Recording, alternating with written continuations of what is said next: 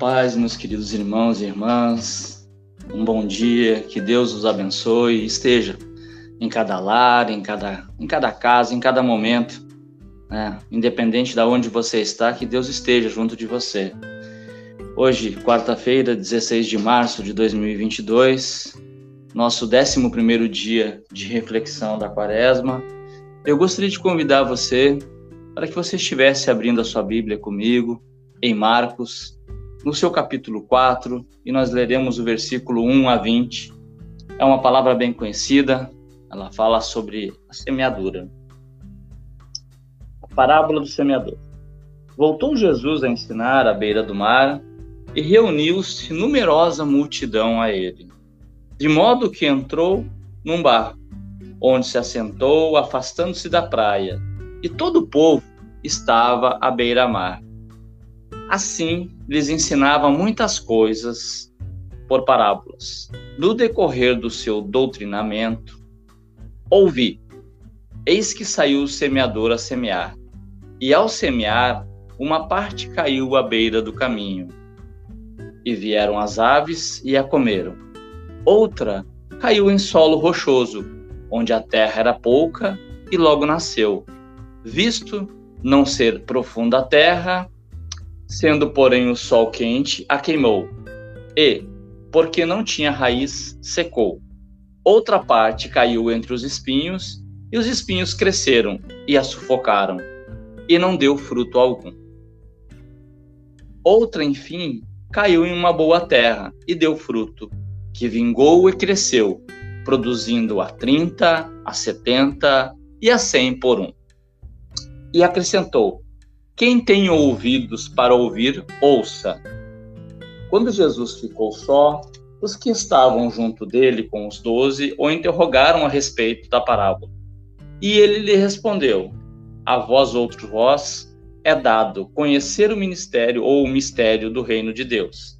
Mas aos de fora tudo se ensina por meio de parábolas, para que vendo vejam e não percebam, e ouvidam ouçam e não entendam para que não venham a converter-se e haja perdão para eles. Então lhes perguntou: Não entendeis esta parábola? E como compreendereis todas as parábolas? O semeador semeia a palavra. São estes os da beira do caminho, onde a palavra é semeada.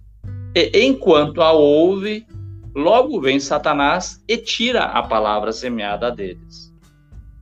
Semelhante são estes os semeados em solo rochoso, os quais, ouvindo a palavra, logo recebem com alegria, mas eles não têm raiz em si mesmo, sendo antes de pouca duração. Em lhes chegada a angústia ou a perseguição por causa da palavra, logo se escandalizam. Os outros, os semeados entre os espinhos, são os que ouvem a palavra, mas os cuidados do mundo a fascinação da riqueza e as demais ambições, concorrendo, sufocam a palavra, ficando ela infrutífera. Os que forem semeados em boa terra são aqueles que ouvem a palavra e a recebem, finalizando a 30, a 70 e a 100 por um, frutificando desta forma. Amém? Pai, obrigado pela tua palavra, que ela é poderosa e que ela possa verdadeiramente, ao cair em nossos corações no dia de hoje, frutificar a 30, a 70 e a 100 por um. E que esta palavra não fique retida em nossos corações, mas que venha a ser transmitida a outras pessoas por onde nós passarmos.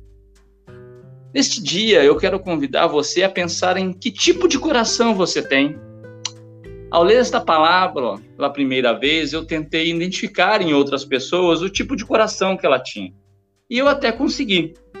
Percebi que era um coração rebelde, mas logo entendi que o que importava era eu perceber onde eu mesmo, onde o meu coração se encaixava. Você pode identificar e até ajudar outras pessoas a se perceberem nesta parábola. Mas eu proponho a você nesta manhã uma reflexão pessoal, uma reflexão íntima, uma reflexão sua sobre o seu coração, sobre a sua vida. Identifique qual tipo de coração o seu se assemelha. O coração rebelde e endurecido, este ouve a palavra, ele não compreende e a rejeita. E só quer fazer o que lhe vem à mente, porque ele está preocupado apenas com as coisas do mundo. É o indiferente, é aquele que a rotina da vida o torna insensível para as coisas de Deus. É o que ouve o sermão, é o que ouve a palavra por um ouvido e sai pelo outro. Este coração corresponde àquela semente que caiu junto do caminho, que nós vemos em Marcos 4, no versículo 4. Será semelhante também o seu coração ao coração emocional e religioso? Será o coração superficial? Esse está aberto a todas as influências, todo tipo de crença. Ele é o eclético, é o mente aberta, que se encanta, que está preocupado com as regras e as vantagens do evangelho e aparências. E na mesma proporção que se encanta com a palavra facilmente, também se desencanta e desiste. Este coração corresponde à semente que caiu sobre os pedregais, como vemos em Marcos 4, no versículo 5. Quem sabe é o coração ocupado, o que ouve a palavra, mas não dá prioridade a ela porque é tomado pelos cuidados do mundo, das coisas, das riquezas, do dia a dia, das posses, dos prazeres, sendo sufocado por tudo que está à sua volta, pelos prazeres e pelos deleites. Este é o crente mundano, o hedonita, este coração corresponde à semente que caiu sobre os espinhos. É o que está lá em Marcos, no capítulo 4, versículo 7. Ou o seu coração é o coração frutífero, que recebe a palavra, que crê, que confia e que entrega a sua própria vida, seus talentos, seus bens, seus recursos para viver esta palavra e produzir em diferentes proporções a 30, a 70 e até a 100 por um. Além da sua própria vida, muitas outras vidas serão transformadas para o reino eterno de Deus. Este coração corresponde à semente que caiu em boa terra. Marcos 4, em seu versículo 8. Nesta manhã eu pergunto para você: que tipo de coração você tem? Qual o seu coração? que Deus fala com você quando você lê esta palavra. Vamos orar? Vamos orar para que Deus torne o nosso coração em um coração frutífero, em um terreno que dê frutos que frutifique muito na vida deste mundo e das outras pessoas, para que nós possamos promover as mudanças necessárias no nosso coração, no coração das pessoas para, ver, para viver a realidade desta nova vida. Oremos, meu irmão e minha irmã. Paizinho amado e poderoso Deus, acabamos de ler a tua palavra e refletir sobre ela. Ou são tantas e tantos desafios diários que nós temos. Nos ajude, Senhor, a fazer de nosso coração um terreno frutífero, aonde nós possamos semear coisas boas e através dessas coisas boas também frutificar a 70 e a 100 por um.